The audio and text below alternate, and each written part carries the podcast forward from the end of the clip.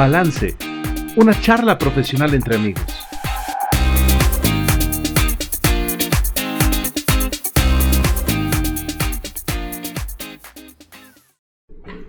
Hola, hola, ¿qué tal familia? Muy buenos días o tardes o noches cuando nos estés escuchando. Bienvenidos a este muy honrosamente dicho último podcast de la primera temporada de Balance, una charla profesional entre amigos.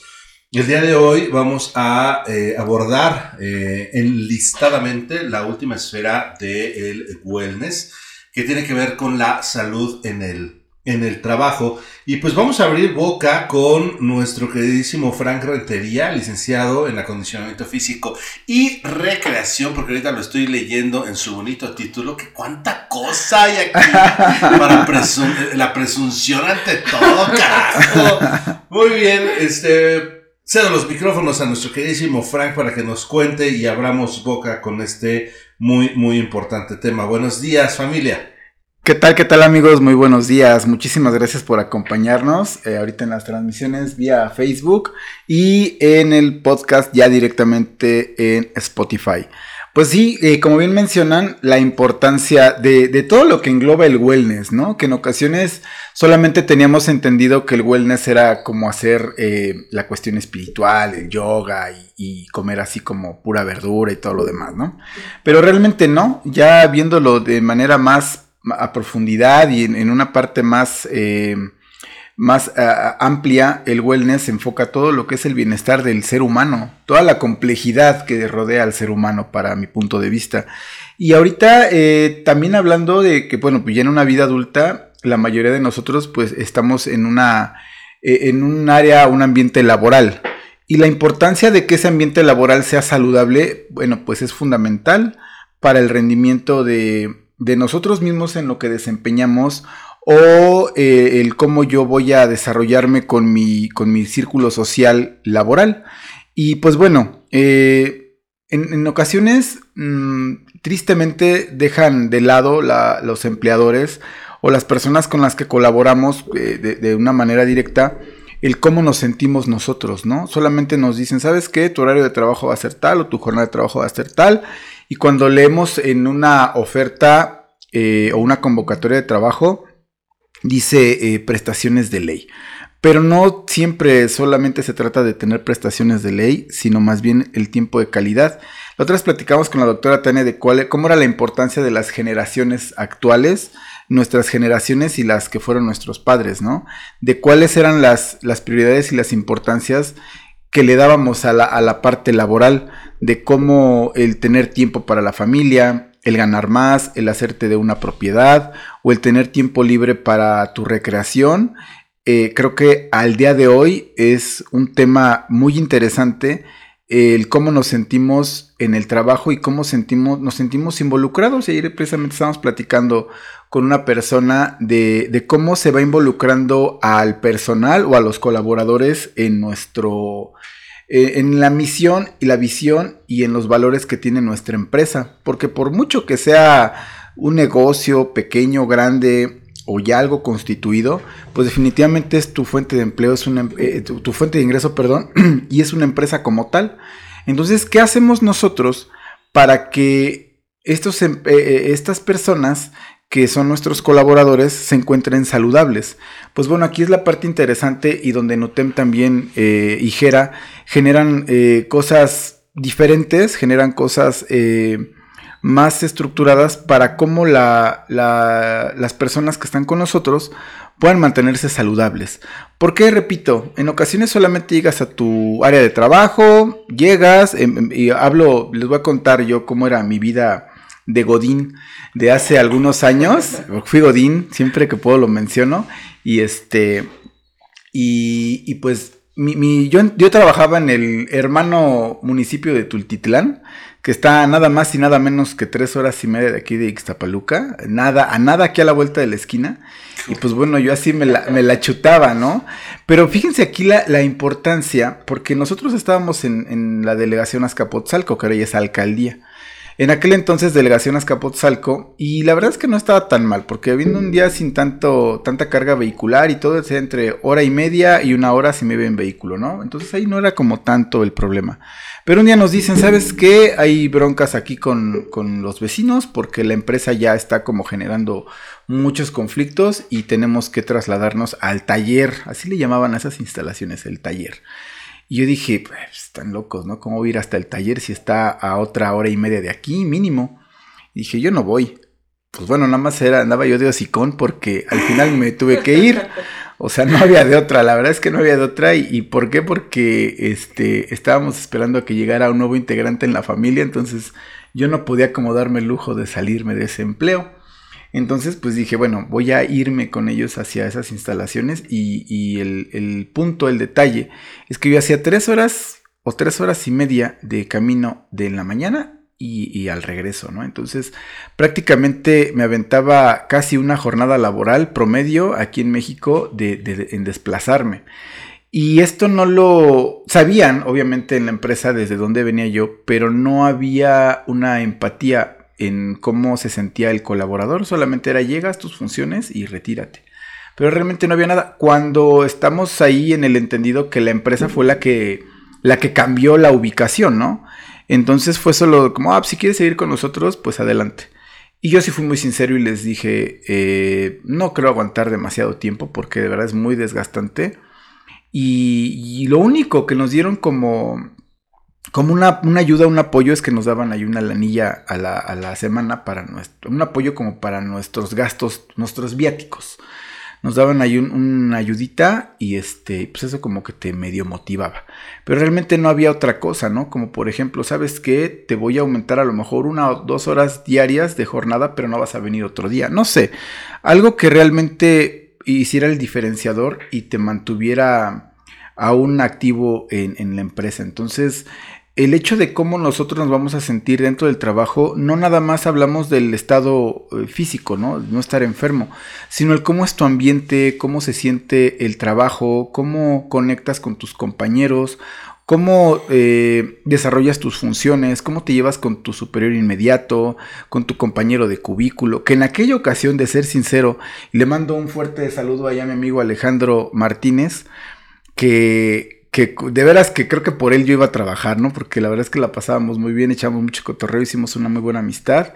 Y amistad, nomás Josafat mueve las manos, no, fue una buena amistad. una buena amistad y buena onda, el buen Alex. Entonces, también a Raúl, Raúl García, que también andaba por ahí, nada más que él eh, después se nos se, fue a otro lado se fue a otra empresa, pero creo que en, en, parte era un buen equipo de trabajo en ese, en ese tiempo y y pues no, también a mi, a mí, el que era mi jefe, a René, René Arzate, también si nos está escuchando, un fuerte abrazo, mi hermano. Y, y pues creo yo, yo considero que fue esa la, parte que falló un poquito en el entendido de que no hubo, no hubo como, como esta, esta, el, preguntarle al, al colaborador cómo se sentía en ese trajín de, de 6 a 7 horas diarias, ¿no? De lunes a viernes y a veces tenemos que ir los sábados. Entonces yo considero que, fue un punto clave para que ya no tuviéramos esa continuidad porque realmente era muy desgastante. Sí, y, como que van cambiando, ¿no? Los, eh, los lugares, los ambientes, los climas de trabajo. Eh, a nosotros nos pasó mucho en, en la parte de, cuando yo estaba haciendo el internado, me acuerdo muy bien que yo lo hice en un hospital particular y el clima laboral era muy distinto al que se vivía en un hospital público, ¿no? Entonces, esta situación de, tener tanta gente, de atender a tantas personas, eh, sí se veía y era, era evidente que el personal, en este caso, bueno, que es mi área, ¿no? El personal de salud, tenía bastante estrés, ¿no? Y se veía reflejado directamente en el trato al paciente.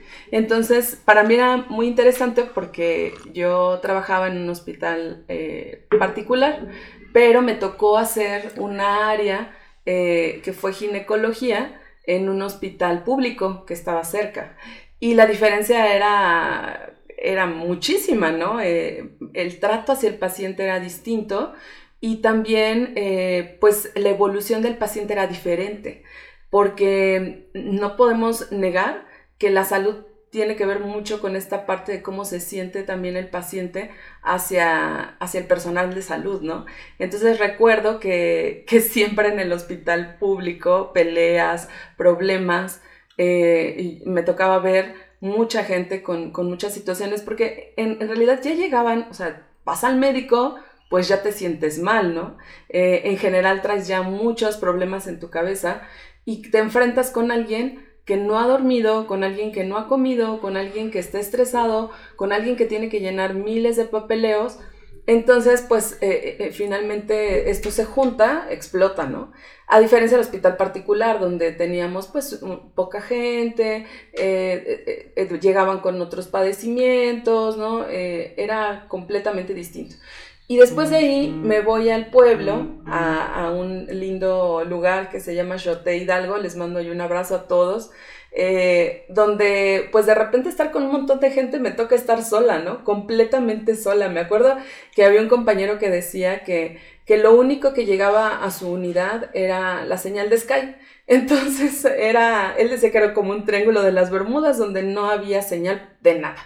Eh, a mí también me tocó eh, que no, nada más teníamos un radio, ahí se acordará eh, algunos doctores amigos, la doctora Nelly, que es ginecóloga, el doctor Jesús, que es médico del trabajo, se acordarán cómo platicábamos en nuestras noches tristes mediante un radio, porque no teníamos internet, no teníamos celular. Y ahí, ¿qué pasa? Aunque no teníamos como alguien arriba que nos estuviera, pues, diciendo qué hacer, el trabajo era pesadísimo. Empezábamos desde las 8 de la mañana, ya teníamos gente que estaba esperándonos porque llegaban pues de toda la comunidad y, el trabajo era muy bonito con las personas. A mí me encanta platicar con la gente, me encanta escucharlos, me encanta eh, escuchar eh, sus historias. Pero lo más, lo más pesado era llenar infinidad de papeles. O sea, terminaba mi, mi trabajo a las 3, 4 de la tarde y de ahí hasta las 10 de la noche era llenar papeles, papeles, papeles, papeles, papeles. Y es donde eh, el ambiente era muy bonito porque nunca me había pasado que, que, no escucharas ningún ruido, ¿no? O sea, no escuchar nada más que la naturaleza en un lugar alejado, pero no la disfrutábamos porque estábamos todo el día metidos en la oficina, ¿no? Entonces, son eh, de esas cosas que, que para mí marcaron mi vida y también que yo eh, logré hacer empatía pues con, con los estudiantes, con, con, las personas y entender que las broncas que traes tú a veces sin darte cuenta se las terminas cargando a alguien en tu trabajo, ¿no? Y por eso es tan, tan importante que el colaborador, que em, el, el, el, y el dueño del trabajo, el, el, dueño, el empresario, puedan tener una buena conexión, porque si no, entonces los dos se están, eh, se están llevando al, al, hoyo, ¿no? O sea, en, realidad es que un colaborador que está enojado, que está triste, que está molesto, que tuvo un duelo, que a lo mejor le acaban de robar eh, antes de llegar a la oficina, no, no va a trabajar igual que alguien que eh, vive a cinco minutos, que desayunó, que, em, no sé, meditó a lo mejor, ¿no? Antes de llegar a trabajar indudablemente no va a ser igual. Y la otra, el, otro punto, ¿no? También que, siempre platicamos, bueno, la parte también de, del empresario, ¿no? Que casi siempre decimos, híjole, es que son de lo peor. Bueno, sí, pero también la otra onda, ¿no? O sea, el estrés, eh, el tener que pagar salarios, el no quedarle mal a la gente, ¿no? El buscar eh, cómo, ah, pues sí, cómo aumentar las utilidades. Todo eso también eh, genera algo. Y si eso le agregamos, que el empresario trae broncas, que en su casa lo mandaron eh, con las dos yemas, diría, ¿no? lo mandaron así al trabajo, que a lo mejor tuvo, eh, no sé, problemas, que no ha podido eh, llegar a las métricas, a, lograr sus metas, pues entonces tenemos un grave problema. Hace varios años estuve trabajando en RH, creo que todos los psicólogos en algún momento lo hacemos. Y tuve la fortuna de estar en el área de capacitación, pero dentro de eso fui aprendiendo varias, varias cosas importantes. Punto y, punto seguido. Tengo una, una amiga psicóloga, que le encanta recursos humanos. Le gusta mucho, mucho, mucho. Y entonces me platica acerca de la implementación de los programas para la salud en el trabajo que, la empresa está, está haciendo. Y entonces me habla muy emocionada de lo que está haciendo y cómo las áreas que están contratando un entrenador físico para que los capacite, bla, bla, bla, bla, bla. Tres doritos después, resulta ser que las personas dicen, ay, qué hueva. Ay, qué hueva llegar cinco minutos antes, diez minutos antes a una activación física. Ay, qué hueva es este que a mitad de jornada, cuando yo ven que tengo muchísimo trabajo, este pongan su cancioncita y quieran que uno baile y demás. Y, entonces le decía, fíjate qué interesante, porque ahí entonces es, eh, como, como dicen los aterciopelados, ¿no? Malos y sí, malos y no. Porque está el empresario, como dice Tania, haciendo una inversión no solo económica, sino de planeación, de tiempo, de recursos humanos, para que los empleados tengan aquello que es necesario, la, parte de la movilidad, ya lo hemos platicado en, el podcast, en eh, episodios anteriores y en varios otros espacios que hemos podido coincidir nosotros tres, de una manera muy importante. Y la gente no lo aprovecha. Y entonces, en, en, varios lugares he dicho, yo creo que parte del problema, si no es que la principal problemática en el país, es la hueva del mexicano. No digo todos, pero sí estadísticamente está bien cañón. Porque entonces es más fácil leer una news, una fake news, y entonces asumir que esa es la verdad y no buscar, no hacer por buscar más información. Estoy aceptando que estoy este, barrigón y no voy a hacer nada, porque tengo flojera. Y entonces, eh, la verdad es que estoy muy mal con mi pareja, pero eso de ir a terapia, no, qué hueva. Es para locos. es para locos. No, pero fíjate que antes, ¿no? Yo, yo, yo, en verdad lo he escuchado con personas, la frase es qué hueva. Qué hueva, pero entonces pienso en qué hueva de vida. De tu vida. Porque entonces sí podemos echarle la culpa al empresario, pero si el empresario está poniendo todos los medios, pues tampoco es como para que te agarre como títere y empiece a bailarte, porque pues no se puede, ¿no? Hasta el, el buen Jesus dijo, bueno, creas o no en Dios, Buda, Mahoma, Malawi, Shilopost, Zeus, Kukulkan, Marduk, en quien quieras creer, pues ese es el libre albedrío. Y si tú estás eligiendo no pararte de tu lugar, no hacer ejercicio, no comer saludable, tener una mala, mala relación en el trabajo, estar con habladas y todo lo demás, oye, espérate tantito, o sea, eso no es del medio circundante, eso es de ti. ¿No? Y, y, el famoso cuando señalas a alguien con el dedito, date cuenta que tres te están señalando a ti. ¿Y qué es lo que estamos haciendo? O sea, a, mí me parece que, que de repente planteamos demasiadas posibilidades y la gente aún así decide no. Y eso me preocupa, porque a final de, cuentas, cuando estamos haciendo, dice Gloria Trevi, en el recuento de los daños, pues iba a estar bien cañón, porque entonces, eh, sistema de salud público, si estuvimos como estuvimos o estamos como estamos por el triste bicho, que pues ya hay medio que sube, que baja, que la bilirrubina y no sé qué. Pero ahora con todas las, las enfermedades ya crónico-degenerativas que se les llama, o esta parte de... de hay, hay, un meme que me encanta que dice el paciente, entonces me voy a morir, doctor. Y el doctor le dice, no, para nada, o sea, con que cambies tu alimentación, hagas un poco de ejercicio diario, por ahí que hagas algo de meditación y dice el paciente, no, ya valí madre, me voy a morir. O sea, está dando por sentado que no lo va a hacer.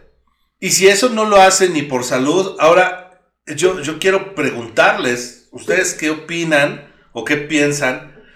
O vamos a pintar de rosa tantito, porque si ahorita me vi medio contreras, pero, pero ¿cómo, ¿cómo le hacemos para llegar a, a las personas? ¿Cómo le hacemos para cambiar esta parte del chip? Porque hay muchísima, muchísima oferta. O sea, tú le picas a YouTube y te aparecen desde planes de ejercicio, situaciones de meditación, superación personal, eh, inteligencia emocional, de dietas más avaladas, no la de la luna a lo mejor, pero sí ya más avaladas. En verdad, millennials somos y de tutoriales aprendemos, pero aún así la gente no lo hace. Y yo solo he visto que desafortunadamente, estadísticamente hablando, lo que mejor funciona son los castigos. ¿Cuánto bajó el índice de multas y de accidentes desde que están las fotomultas? Sí. Bajó porque no queremos pagar. Y Japón es uno de esos países, ¿no? Japón es un país donde la, la salud, eh, la salud es muy importante para ellos porque finalmente ellos ya se dieron cuenta que también implica gran gasto, ¿no? Entonces, eh, allá sí hay multas por tener exceso de peso, pero también allá eh, los dueños de las empresas están condicionados a que tienen que tener eh, políticas enfocadas a la salud de los empleados, ¿no? Y, y, fíjate que ahí yo creo que influye mucho el tipo de empresa, porque a veces pensamos que todas son iguales y yo he aprendido que cada una es, es como una persona, o sea, cada empresa es distinta y depende mucho el tipo de colaboradores que tengan. ¿A qué me refiero? A las edades, a el sexo. No es lo mismo ir por ejemplo, una, una, maquila donde todas son mujeres, la mayoría, ¿no? A ir, por ejemplo, al, al, al, transporte, ¿no? A estas empresas de, de, transporte donde la mayoría son hombres. Eh, in, indudablemente el, el, nivel de estudios, el nivel socioeconómico, eh, y creo que eso es justo lo interesante, ¿no? Que eh, algo que tú comentas, creo que sí es, es, algo peligroso y es algo que quizás nos enfrentemos en el, en el próximo futuro, ya nosotros viejos y estas nuevas generaciones, porque les hemos generado un hábito de, de sedentarismo muy interesante durante estos dos años.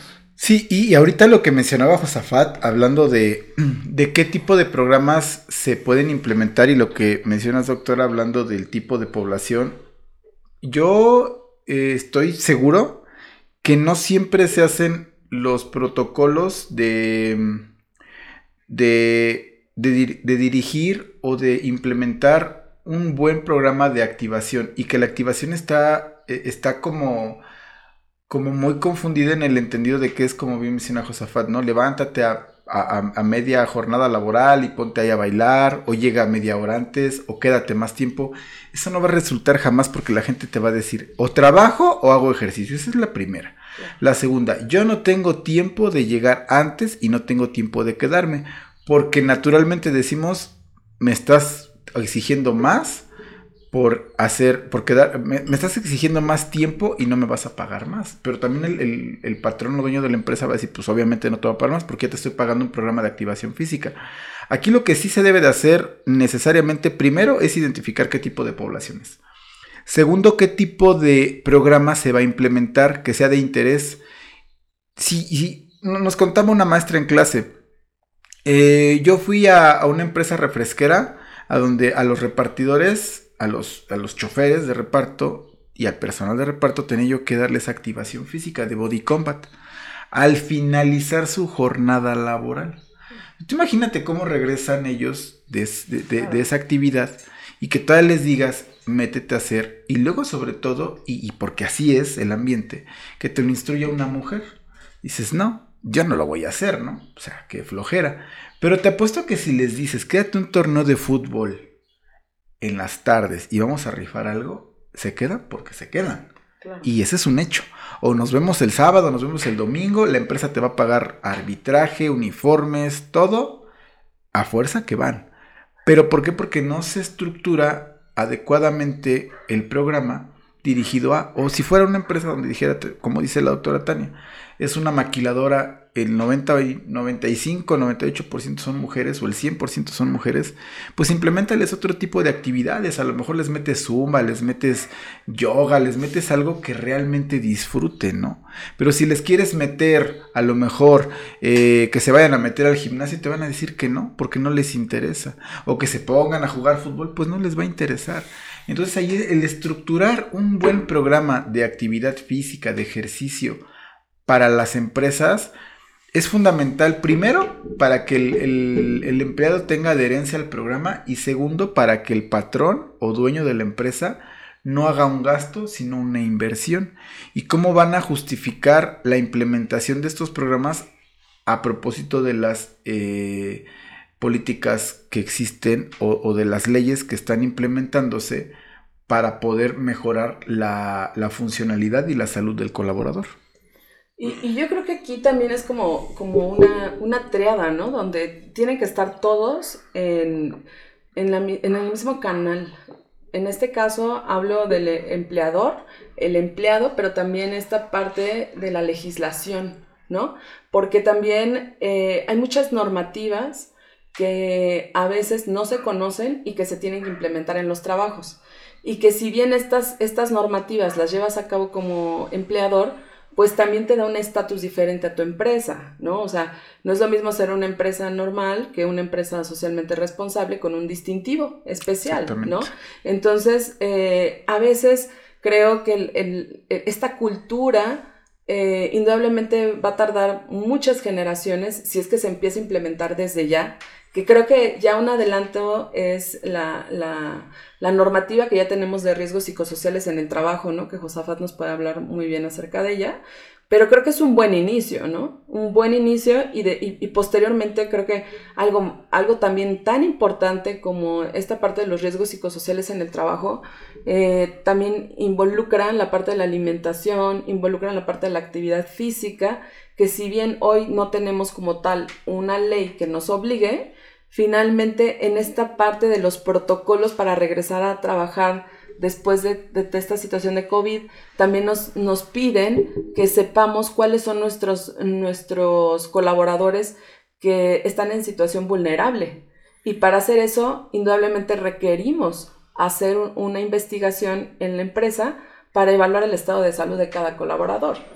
Fíjate que ahorita escuchándolos se, me vinieron varias, varias preguntas a la, a la cabeza así de, de, cuates de compa puñito, porque, bueno, particularmente a mí no me gusta el fútbol, ¿no? Entonces pienso en el comentario de Frank, pero sé que estadísticamente pues, es el deporte más popular del mundo, ¿no? Entonces, eh, es, es real, ¿no? O sea, si a los señores, con todo el respeto del mundo, les dices, vamos a hacer Gordovics, pues te van a mandar a la goma, ¿no?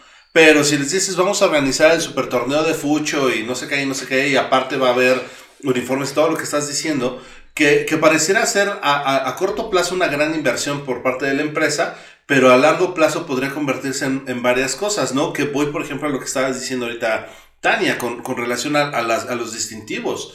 Hay, una, hay un distintivo a nivel mundial que se llama Great Place to Work, que lo tienen solamente las grandes, grandes este, empresas pero se evitan cosas bien interesantes. Hay una película que se llama Pasante de Moda con Anne Hathaway y Robert De Niro. Es una delicia de película. Es una película para no, no clavarse, pero te puedes clavar padrísimo con ella. Y habla precisamente de un, de un nuevo tipo de trabajo.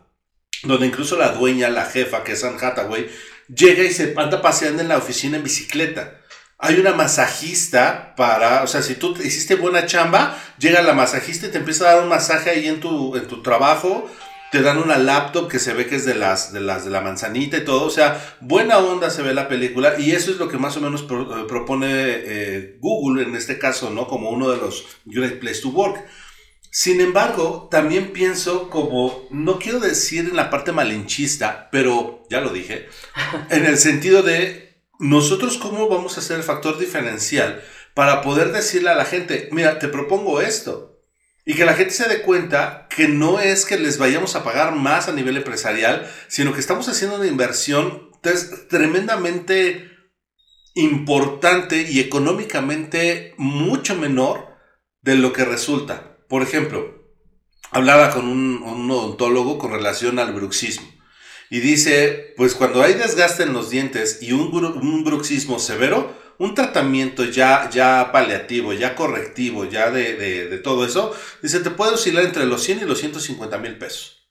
Una guarda te cuesta 1.500 pesos. O sea, simplemente no hay punto de comparación. O sea, no hay punto de comparación con tener una buena alimentación, una, una buena, una buena activación física versus la posibilidad de estar todo jodido eh, no sé cuántos años de la vida, ¿no? Sin embargo, yo lo que noto es que la gente, los adolescentes, por, por desarrollo cognitivo, no pueden programar a más allá de un mes. Pero esa es una bronca de, que todos pasamos cuando fuimos adolescentes. Pero ya cuando estamos grandes, pareciera ser que nos damos como tres pasos hacia atrás a la adolescencia, donde de verdad no estamos proyectando que requerimos hacer esto. ¿No? Y, y puedo decirlo incluso conmigo mismo. ¿Qué pasa? Porque yo me dedico a esto, yo sé, yo tengo gente tan experta como ustedes, literalmente a la vuelta de la casa, eh, los canales de comunicación están abiertos y de repente hay mucho run run en la cabeza que dice, ah, mejor mañana, ah, mejor, mejor suipeo Facebook, ah, mejor no lo hago.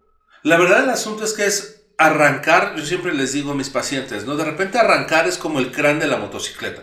Lo ideal es que le hagas con el, sentido el encendido electrónico, ¿no? Y ya con el prende la moto y ya eres feliz. Pero cuando no prendes con eso, tienes que hacerlo con el crán. Y el crán no es lo mejor para la motocicleta porque sí se medio em, siente el motor, es algo como de rescate, ¿no? Pero a veces creo que necesitamos eso. Y entonces escucho a Frank y dices, pues, bueno, sí es cierto, ¿no? O sea, abres la posibilidad no de hacer aerobics, sino de un torneo de fútbol. La primera pregunta ahí sería, si me puedes, nos puedes platicar, Frank. Eh, yo sé que aparentemente la respuesta es sí, pero, pero me gustaría como saberlo más. De no hacer, hacer nada más en el torneo de fútbol, ¿es suficientemente impactante la, la activación? Me refiero a que nada más mi equipo juega una vez por semana. Eso es mejora, eso sería mejor a nada. Esa, esa te la dejo a ti. Y en el sentido con, con, Tania es, sí es cierto, pero ¿cuánto tiempo yo voy a ocupar de mi vida para hacer una mejora en, el, en la alimentación, por ejemplo? Ahorita lo, ahorita lo pienso y es mucho más fácil encontrarse el guajolocombo que encontrarse una ensalada. Y de hecho, aparte de todo, la pinche ensalada es más cara que el guajolocombo. Si la compras. No, si la compras, claro. Sí, y, y esa es otra cosa, ¿no? Porque estoy hablando de que yo el día anterior me dormí tarde porque los niños, porque la familia, y entonces ya no pude preparar mi comida para llevar y todo lo demás. Hay un video, y ya con esto, con esto ya me callo. Hay un video que me gustó que no pude encontrar otra vez en donde está una persona, solo se ven sus manos, y se ven como 6, 7 toppers muy bonitos, con, con, divisiones, en los cuales se ve todo el proceso de cómo blanquea ciertas verduras, eh, cose ciertas este, verduras, em, asa eh, cierta carne y así sucesivamente y entonces prepara unos lonches, pero, pero bonitos, o sea, rojo, verde, amarillo, azul, o sea, unos colores que hasta a mí que no me gustan las verduras se me antojó, pero sobre todo que prepara como seis idénticos. Y entonces los tapa, que se ven, para empezar, se ven caros los toppers. O sea, no se ven con todo respeto como los del mercado, con todo respeto. O sea, sí se ve que le invirtió ahí una muy buena lana. Pero entonces en ese momento vino a mi cabeza la idea de, Claro, le invierto, este puede ser mi domingo en la noche o mi domingo en la tarde. Y entonces preparo toda mi comida, no del jueves porque tampoco voy a refrigerar tanto tiempo, pero a lo mejor sí preparo la comida del lunes y el martes. Y entonces ya me la llevo y entonces sí es cierto, nos, cotorreamos que los toppers de los godines y las mamás te perdonan todo hasta, hasta que no les des nietos, pero no te perdonan el topper, ¿no? Pero entonces es ahí donde yo digo, bueno, sí hay una forma de hacerlo, pero ¿cómo me motivo?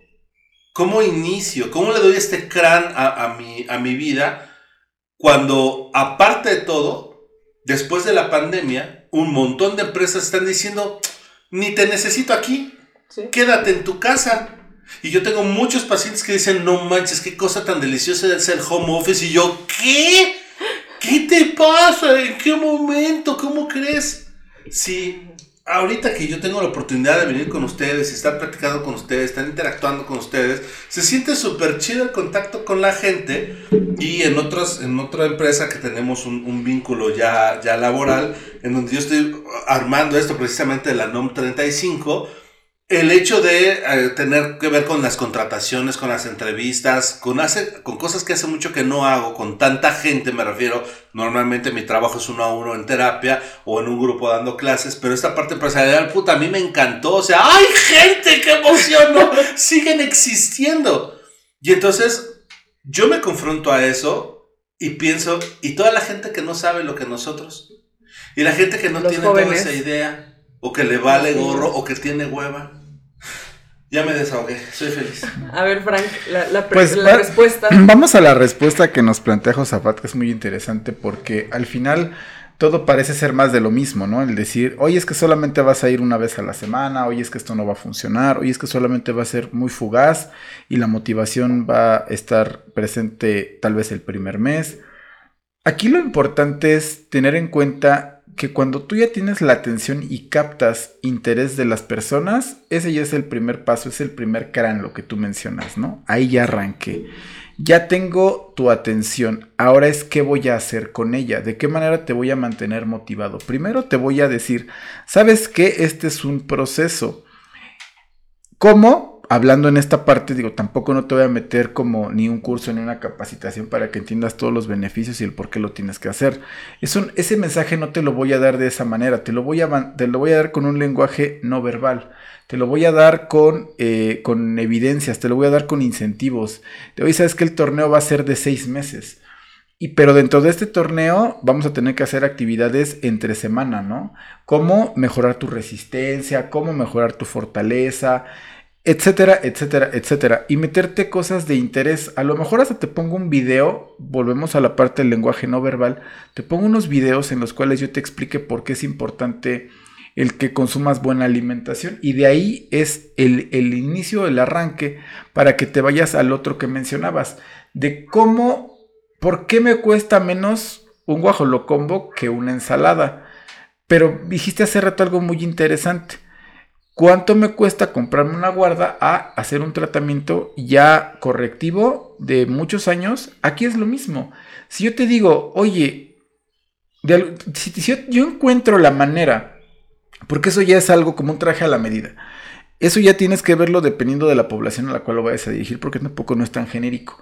No puedes decir, lo voy a implementar en un corporativo, lo voy a implementar en una maquiladora, lo voy a implementar en una obra de construcción, lo voy a implementar con unos eh, transportistas. Es la realidad, todo viene categorizado y es una, una cuestión de, de- de hacerlo dirigido hacia lo que se necesita. Porque si todo fuera tan genérico, pues, sería la misma guía para todos, ¿no? Es como toma, tienes sed, toma agua. Y no funciona así en este caso.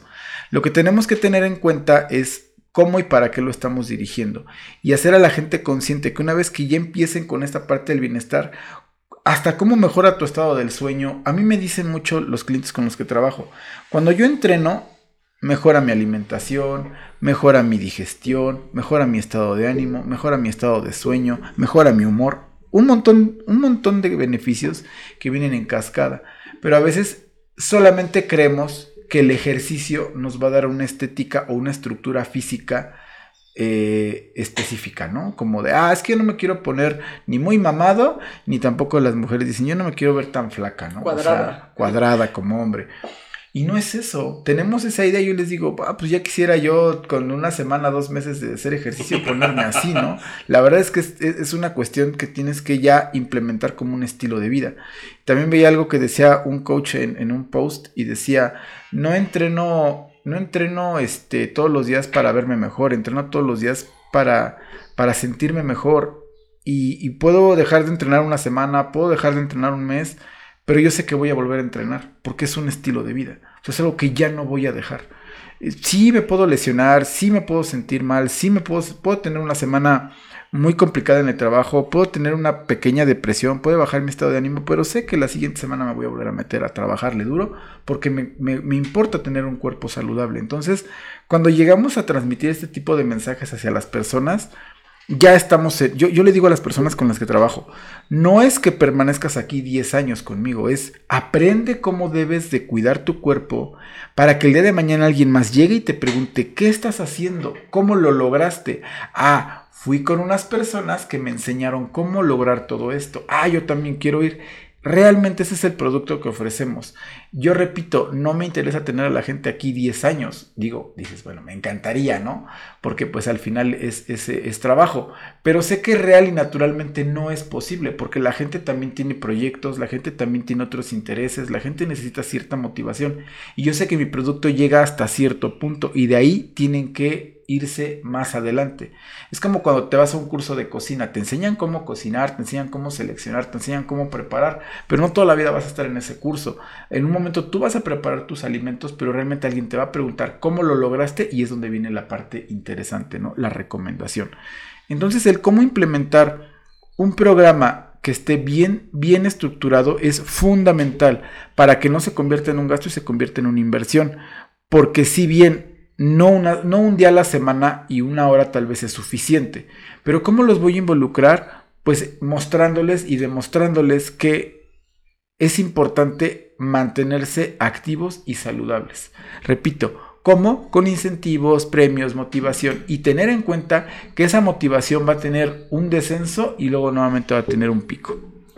Y, además creo que va más allá de eso, ¿no? Yo creo que quizás es la filosofía de vida que tiene eh, el empleador, el dueño, y la filosofía laboral que quiere generar eh, en sus colaboradores, ¿no? Eh, ¿Cuáles son sus prioridades de, de la empresa? Eh, y, sus alcances también, ¿no? Indudablemente si yo quiero que mi empresa sea grande, eh, que, sea un corporativo a nivel internacional, pues también tengo que tomar en cuenta diferentes factores, ¿no? ustedes recordarán una historia muy trágica que pasó en México hace hace poco tiempo, eh, donde lamentablemente una, una ballena de, eh, pues que, que, lleva las vías del, del tren, eh, lamentablemente pues se, se, rompió. Y lo más trágico fue que el tren iba pasando por ahí, ¿no? El tren, el, el metro. un accidente terrible donde hubo muchas muertes, que de verdad yo creo que a todos, a todos, a todos nos dolió ver, ver a, las personas atrapadas y esa imagen donde de verdad parecía de una película de terror, ¿no? Em, aquí lo interesante es, eh, viéndolo desde el enfoque laboral, indudablemente eh, hay una, una, serie de errores que se, que se cometieron, ¿no?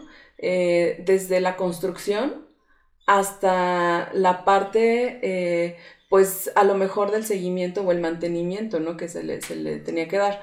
Eh, el punto que, yo quiero comentarles es también la situación que vivió el chofer. O sea, ustedes eh, lo, recordarán y lo vimos en, en, algunas entrevistas. Y de verdad es que yo admiro que estuviera hablando, ¿no? Pero él dijo, es que yo me impacté, es que, es que yo nunca había visto eso, es que jamás me, dijeron en el, trabajo que esto podía pasar. O sea, me regresé por todo el vagón del metro, iba viendo personas fallecidas, ¿no? Eh, entró en crisis, pero logró superar esa crisis para ayudar a, personas a salir, ¿no? Em, a lo que voy es que, así como él, lamentablemente hay situaciones que te marcan, que te mueven. Eh, la otra vez platicamos igual, ¿no? La primera vez que, viste a una persona eh, pues que había perdido la vida, ¿no? O sea, ¿qué sentiste esa vez? O sea, de verdad yo creo que te marca para siempre. Y peor aún si es en el trabajo, ¿no? O sea, peor aún si es eh, alguien que, que, de alguna forma habías generado un vínculo, ¿no? O sea, yo creo que cualquier ser humano nos duele, pero cuando creas un vínculo es, es, es peor, ¿no? Y yo recuerdo en el hospital, de verdad, o, sea, con lágrimas en los ojos, dando RCP, eh, esperando que la persona regresara. Y pues no, o sea, no, no regresa. Pero creo que justo lo interesante es eso, ¿no? Todo lo que implica un trabajo y todo el impacto que puede tener ese trabajador y que si no logras eh, saber cómo está su salud física, su salud mental, dependiendo también lo que ha vivido, entonces se pueden repetir las historias y lamentablemente el trabajador puede generar también situaciones graves. Por ejemplo, una de ellas es el exceso de trabajo, y está eh, comprobadísimo, que una persona que no duerme, una persona que trabaja muchas horas, estoy hablando principalmente en el caso de los trabajadores de la salud, eh, van perdiendo cierta humanidad, cierto sentido humano. Y no es porque sean malos, es porque humanamente no es posible que una persona esté tanto tiempo despierta y la otra es viendo tanta, tanta, o, encontrándose con tantas emociones, ¿no? De alguna forma cambia su psique para adaptarse a esa situación tan compleja. Y bueno, los trabajadores de la salud eh, a veces, a veces, eh, pues te pueden contestar mal, ¿no? O te hablan mal, o, te dicen, pues, usted, usted lo originó, ¿no? ¿Para qué viene si usted, usted llegó a este nivel porque usted quería? Sí, pero detrás de eso también hay una persona que ha vivido muchas cosas, ¿no? O el, clásico, ¿no? Poli, que, que, llega, eh, te habla mal, busca a lo mejor unos pesillos extras. Pues sí, pero ¿sabes cuánto le pagan? Tú sabes cómo le va y, que no nada más pues es, su salario, ¿no? Sino que él también tiene que pagar comidas, él también tiene que pagar eh, a, otras, otras cosas más. Hay un documental muy padre, ojalá lo puedan ver ahí, está en estas plataformas donde hablan sobre la vida de los policías. Y a lo que voy es, es esa parte, ¿no? De cómo el empleador, el dueño, el directivo, eh, pues sí debe de estar muy empapado en cuáles son las necesidades de su gente, cuáles son los principales problemas a los que se enfrenta día a día, cuáles son eh, las preocupaciones que tiene en su mente, porque si no eso podría implicar algo gravísimo para la vida de la empresa. Y, ya para cerrar mi, participación aquí en esta parte, recuerdan también que pasó eh, en una bajada, em, creo que era la carretera hacia Toluca, eh, un tráiler se queda sin frenos y fallecen muchísimas personas, ¿no? No, nunca supimos de investigación qué pasó, si en verdad el tráiler se quedó sin frenos o fue otra cosa. Eh, eh, no, yo no recuerdo cuál fue el veredicto final, pero pues hay personas que les da un paro cardíaco, ¿no? Y, se llevan a 10, ¿no? Porque están en el tráiler. Y, ya te había dado síntomas, sí, ya me había dado piquetes, ya se me había subido la presión, pero tengo que trabajar porque le tengo que dar de comer a mis hijos, porque me están pidiendo eh, eh, que, les lleven, ¿no? Entonces no puedo, no puedo decir que estoy enfermo porque si no voy a trabajar, me descuentan y entonces ese descuento va a impactar en otras cosas. Y así es una cadena de broncas y de problemas que, que, nacen y recaen, repito, en las necesidades que tienen estos, estos trabajadores. ¿De quién nos hacemos, de quién nos hacemos, echamos la mano? Aquí yo diría que eh, pienso que hay accidentes que se pueden evitar ¿no? Y que la rompida de frenos, pues a lo mejor es una circunstancia que no se puede evitar. Pero a lo mejor sí, a lo mejor sí porque en la empresa de traileros contratamos un equipo de mecánicos, eh, de estos amigos mecánicos que le meten la mano, pero lo coordinamos con un ingeniero mecánico, ¿no? Por ejemplo, por decir algo. Y esto que estabas diciendo, pues acaba de pasar acá en la hermana República de Tlalpizahuac. Un señor, un tráiler, le dio un paro cardíaco y le pega a una patrulla y sale volando la patrulla.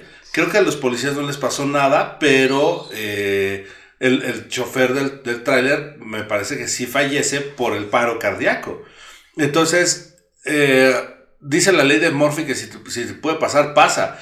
Pero yo creo que, no sé, si hay una ley que diga, y si puedes evitarlo también, o sea, porque también lo puedes evitar, pero entonces ahí yo inmediatamente pienso en situaciones de roles.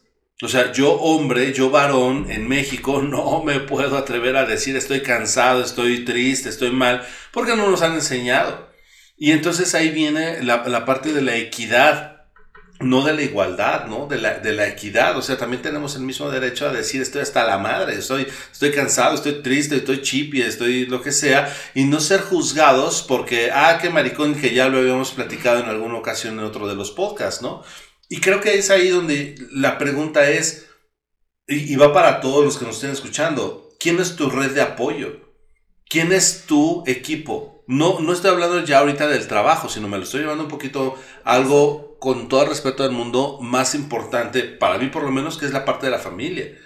¿Con quién cuentas? Y si no cuentas con esa persona que está al lado tuyo, pues yo sí te replantearía la posibilidad de que vayas a terapia, de que le preguntes a ella o a él, o sea, ¿puedo contar contigo? O sea, ¿qué pasaría si, si X, Y, Z? Porque entonces sí creo que ahí es, es, muy llamativo eh, cuando se destapan todas estas cosas. Porque sí creo que la, la, la parte laboral eh, ese reflejo de lo familiar. Pero también creo que lo familiar es reflejo de lo laboral. Y entonces yo digo, ok, va. Creo que con, con quien primero tienes que contar es contigo mismo. Claro.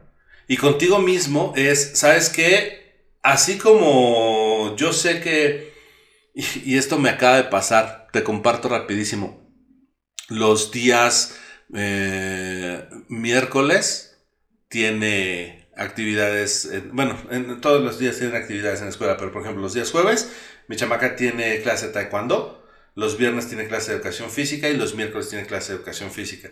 Sabemos que en esos días no puede ir con el cabello suelto porque regresa como Gloria Trevi en sus tiempos mozos, ¿no? Entonces eh, tiene que ir como de chongo, de colitas, de algo para que pues pueda echar desmadre y pueda trabajar y pueda tirarse en el piso y no pase más nada. Y entonces yo sé que los eh, miércoles también le toca música y tiene que llevar la flauta porque nos dijo el profesor que si no llega a la flauta se le van a bajar puntos, ¿no? Y sé que los lunes y los viernes tiene ortografía y es un libro específico para ortografía. Ok, y yo estoy seguro que ustedes saben los mismos horarios de sus squinkles. No. Vamos a editar esa parte porque ellos tenían que haber contestado sí. Porque puede estar viendo este podcast. Porque, escuchando el podcast, ¿no? la maestra de nuestros hijos. Yo voy a contestar por ellos. Por supuesto que sí se saben el horario de sus chamacos.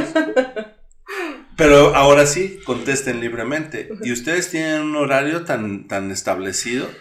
¿Tan que a ustedes no se les pasa hacer por ustedes? Porque entonces nos empezamos a dejar. Entonces, ah, es más importante el chamaco, la chamaca. Ah, es más importante el trabajo. Ah, es más importante llevar la papa. Ah, es más importante ir por la chuleta. Ah, es más importante el mundo menos yo. Y entonces, ¿cuántas veces si nosotros empezamos a hacer por nosotros? Esa concordancia con la que estamos trabajando, incluso nuestros propios pacientes, nuestros propios entrenos, pueden alimentarse de esa importancia de cada uno de nosotros ser el número uno en nuestra vida. Y aterrizar nuestros proyectos desde los hobbies, que pueden ser irrisorios, pero créeme, son de vital importancia, hasta factores como los riesgos en el trabajo. ¿Por qué? Pues porque ayer me bronqueé con la mujer, me bronqueé con el hombre y llego cansado, a lo mejor choco en el camino porque me vengo durmiendo en el, en el proceso, las dos, tres horas hasta, hasta Tultitlán. o sea, ¿sabes? O sea, e, e, esa es la parte donde digo, creo que primero tienes que voltearte a ver a ti. Y si estamos de acuerdo que a lo mejor no te vas a dar chance de dejar de trabajar, no te vas a dar un sabático, pues sí, así como negociar en casa, ¿sabes qué? Todos los miércoles a las 3 de la tarde, si sabes contar, pues no cuentes conmigo porque voy a encerrarme a jugar videojuegos. Estoy inventando, estoy diciendo cualquier cantidad de cosas. Pero creo que es importante. Y, además es parte de una cultura que en la que hemos crecido y, creo que quizás hasta milenaria, ¿no? Aquí en nuestro país, eh, del, descuido. Y algo con lo que yo em, creo que es muy importante que todo el personal de salud tengamos es una, lo que tú comentas, primero estar bien, primero entender las esferas del bienestar hacia uno mismo y posteriormente compartirles también a, las personas, a nuestros pacientes, esta situación, ¿no? Eh, el día de hoy eh, voy a dar una charla acerca de cómo em, e, evitar eh, complicaciones en, en, el paciente diabético, ¿no? Entonces, eh, adelantándoles ahí un poquito, pues creo que lo más importante es ver cuál es la situación del paciente, o sea, entender su psique, saber si está deprimido, si está enojado, si está feliz, si está harto, para poder ofrecerle un plan de tratamiento, porque si por ahí empezamos mal, no se va a tomar nada, no va a hacer nada. Y pareciera a veces que, los llevamos hasta en contra, ¿no? Eh, recuerdo mucho eh, pues de, un familiar que le decían, hazte la diálisis, ¿no? Porque es, es como la, última alternativa que tienes, ¿no? Para, para evitar la muerte. Y dijo, no, no lo quiero hacer. Y estaba en su derecho, ¿no? Estaba en su derecho de alguna forma, ¿no? Eh, y, creo que, como dices, finalmente terminamos eh, a veces eh, por acción u omisión en lugares donde de alguna forma queremos estar. Entonces, si hoy queremos un cambio, tendremos que empezar a cambiar. la parte fundamental, y como comentas, es la autorresponsabilidad. O sea, ser responsable de mi salud, ser responsable de mi vida, ser responsable de mis pensamientos, ser congruente con las acciones y asumir los costos, ¿no? Que siempre nos dice Josafat, o sea, tomas la decisión, va, órale, pero debes asumir los costos que eso implica, ¿no? O sea, si tú quieres estar en una oficina 10 horas, está bien, porque te van a pagar muchísimo, está perfecto, pero asume los costos de que no vas a ver la luz del día de que vas a estar alejado de tu familia. Oh, qué fuerte. ¿no? Eh, y, y, es complicado. Y no, y no digo como, como que no lo hagamos, sino más bien que te sientas a gusto con las decisiones que tomas. Sí, exactamente. ¿Qué es lo que a ti te da plenitud? Porque muchas personas pueden decir, bueno, pero es que a mí me gusta estar todo el día trabajando, a mí me gusta estar todo el día eh, en la oficina y me da lo mismo si es de día, si es de noche, está bien pero qué tanto estás escuchando a tu cuerpo y qué tanto te estás preocupando por su bienestar, por su equilibrio. Si, si así eres feliz y estás saludable, pues date, ¿no? Pero si ya empiezas a tener problemas a tus 25, 30 años de espalda, de articulaciones, musculares, ya estás viendo que tu cuerpo eh, te está exigiendo que, que, lo alimentes bien, que te muevas, que, que a lo mejor empiezas a tener problemas con, las personas que te rodean porque tu carácter es otro, porque ya cambiaste, porque estás muy estresado, pues entonces al parecer no es lo mejor que le estás dando a tu cuerpo. Eh, en ocasiones también le comento a la gente, nosotros lo que hacemos es realizar un, un programa de apoyo para que tú vayas identificando cómo integrar lo que quieres lograr en tu vida. ¿Por qué estás buscando encontrar ese objetivo, lo que le llamamos nosotros el valor detrás de la meta. ¿Qué es lo que realmente quieres tú obtener de ello? Si va a ser algo que no solamente sea pasajero, porque luego decimos, es que quiero bajar 5 kilos. ¿En cuánto tiempo? No, pues en medio año porque me voy a ir a la playa. Ok. Llega el día, voy a la playa, me voy de vacaciones, regreso de vacaciones y es, dice Josafat, me da lo mismo, ¿no? Y otra vez le meto a todo y vuelvo a regresar a donde estaba anteriormente y así se convierte en un círculo vicioso. ¿Y cómo hacerlo, lo que mencionaba yo hace rato, que sea un estilo de vida? Intégralo de una manera práctica, de una manera funcional, de una manera eficiente y de verdad te lo garantizo, tu cuerpo te lo va a agradecer por mucho tiempo.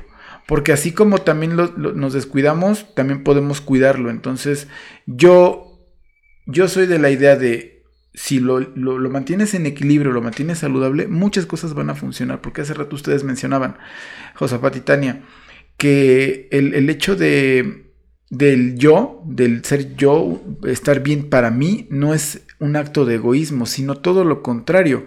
Es lo mejor que puede suceder porque de ahí parten muchas cosas. Yo una vez le decía a Josafat, oye, ¿cómo le puedo decir a un amigo que, pues, que, que, que, a mí me interesa y me importa que ya se ponga saludable, ¿no? O sea, porque yo lo veo que pues cada vez está, va de, va, de mal en peor, ¿no? Y, me preocupa su salud, pero le menciono y me manda al cuerno. Y me dice, no te preocupes, si él te ve bien, un día, un día te va a preguntar.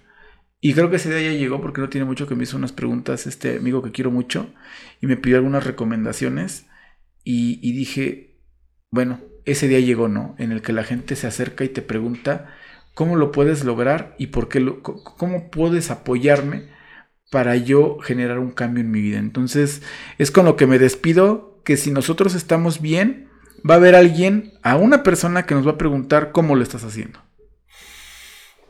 Estamos terminando una temporada muy, muy rica y nutritiva de este, de este podcast con la ilusión y gusto de, poder compartir desde nuestras áreas de, de trabajo.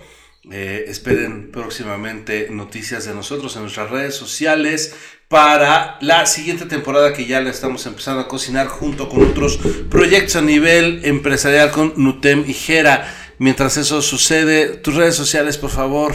Nos encuentran en Doctora Tania Padilla en Facebook, en UTEM también nos encuentran, pueden mandar ahí invitación especial a igual Tania Padilla Facebook eh, como amistad. Y eh, bueno, en Instagram también ahí estamos tanto eh, con el mismo nombre eh, en la empresa o su persona. Agradeciéndoles siempre su apoyo, gracias a todos los que nos han seguido durante tantos años, a los nuevos, a, a, los que nos siguen por las redes sociales, los que nos escuchan por primera vez en esta nueva plataforma. Agradecerles y comentarles que nuestro único objetivo es compartir, compartir un poco de este conocimiento que hemos adquirido a lo largo de los años, eh, tanto académico como eh, experiencias. Eh, gracias a todos y estamos ahí preparando cosas muy, muy interesantes. Eh, gracias amigos, gracias por escucharnos, gracias por esta primer temporada a todos. Y me encuentran en Facebook como Francisco Ahumada, en Instagram como Frank Rentería 5, eh, también en Instagram como Nuten Empresarial. Y pues bueno, nada más que agradecer.